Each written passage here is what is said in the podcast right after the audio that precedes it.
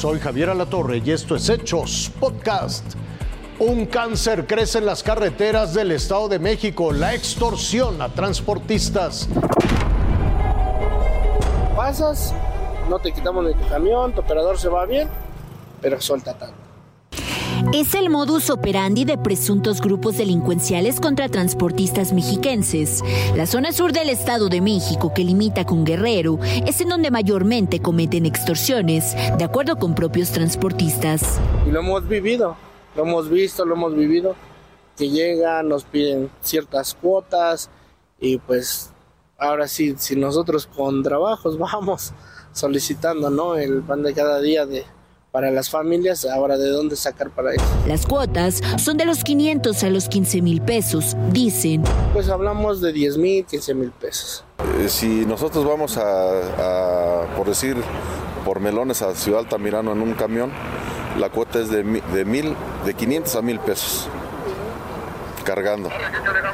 Si usted viaja a la ciudad de, a, la ciudad fronteriza, de ahí qué lado son mil pesos por unidad que cruz que tiene que cruzar. Si, si, tiene, si tiene que circular en las carreteras de esa zona, son mil pesos. Cuando lo agarra la maña. A veces no están, pero la mayoría de, las partes, de la mayoría de las, de las, de las partes están ahí ellos. La ausencia de elementos policiales en los tramos carreteros, dicen, alimentan este tipo de delito. Pues de hecho sí, por pasar de cierta manera en algunas rutas. por la misma que no vemos por ejemplo, que esté Guardia Nacional resguardando las carreteras federales que les corresponde, en jurisdicción federal a ellos les corresponde. Entonces, al pasar, obviamente encontramos estos retenes falsos en donde están exactamente ellos. Recientemente se llevó a cabo un paro a nivel nacional por parte de transportistas. La respuesta de la Secretaría de Gobernación fue que reforzarán la seguridad de las carreteras con más de 2.000 unidades y 620 elementos policiales. Y una prioridad es combatir la extorsión. Aleli Rodríguez, Fuerza Informativa Azteca. Hay indignación en Morelos por una mujer que en estado de ebriedad atropelló a unos jóvenes y se dio a la fuga. La muerte de dos jóvenes ha conmocionado y enlutado a la comunidad de Chiconcuac en Xochitepec, Morelos. La noche del pasado 14 de febrero, ambos fueron atropellados por una camioneta de lujo que era conducida por una mujer en presunto estado de ebriedad. Esto de acuerdo a la familia y a los vecinos de las víctimas. Mató un padre de familia, deja tres niños. Uno de ellos tiene una discapacidad. Al otro chico tenía 24 años. Este, se casaba este año y tenía, tenía un futuro por delante.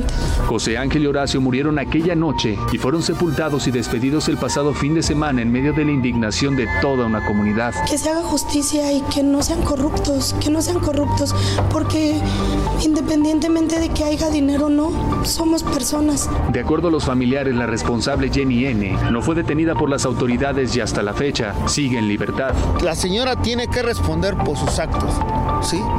14 de febrero, ella se fue de p y festejó matando a dos personas, dejando a sus hijos sin padres. Todo provocó que el pasado lunes los ciudadanos hicieran un bloqueo en la autopista del Sol en ambos sentidos. ¡Justicia!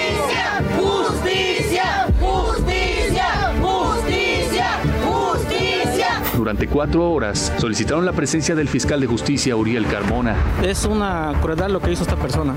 Darse a la fuga y dejarnos todos dolidos a nosotros. Queremos justicia, exigimos justicia. Al lugar arribó el secretario ejecutivo que intentó dialogar con los inconformes. Antes dialogar un poco contigo y sobre eso pues ya podemos abrir la, la, información. Sobre todo pues te digo, pues respeto también a las víctimas, ustedes como familiares las víctimas directas y pues a sí hablar en el tema también del sigilo de la investigación y que es un tema que te repito no lo puedo hacer a medios de comunicación. Por su parte, la Fiscalía de Justicia confirmó que la carpeta de investigación se sigue integrando. Sin embargo, la familia y toda la comunidad siguen esperando y clamando por justicia y afirman que no cederán hasta que sus demandas y la ley caiga con todo su peso sobre quien resulte responsable. Sergio Ivieta, Fuerza Informativa Azteca.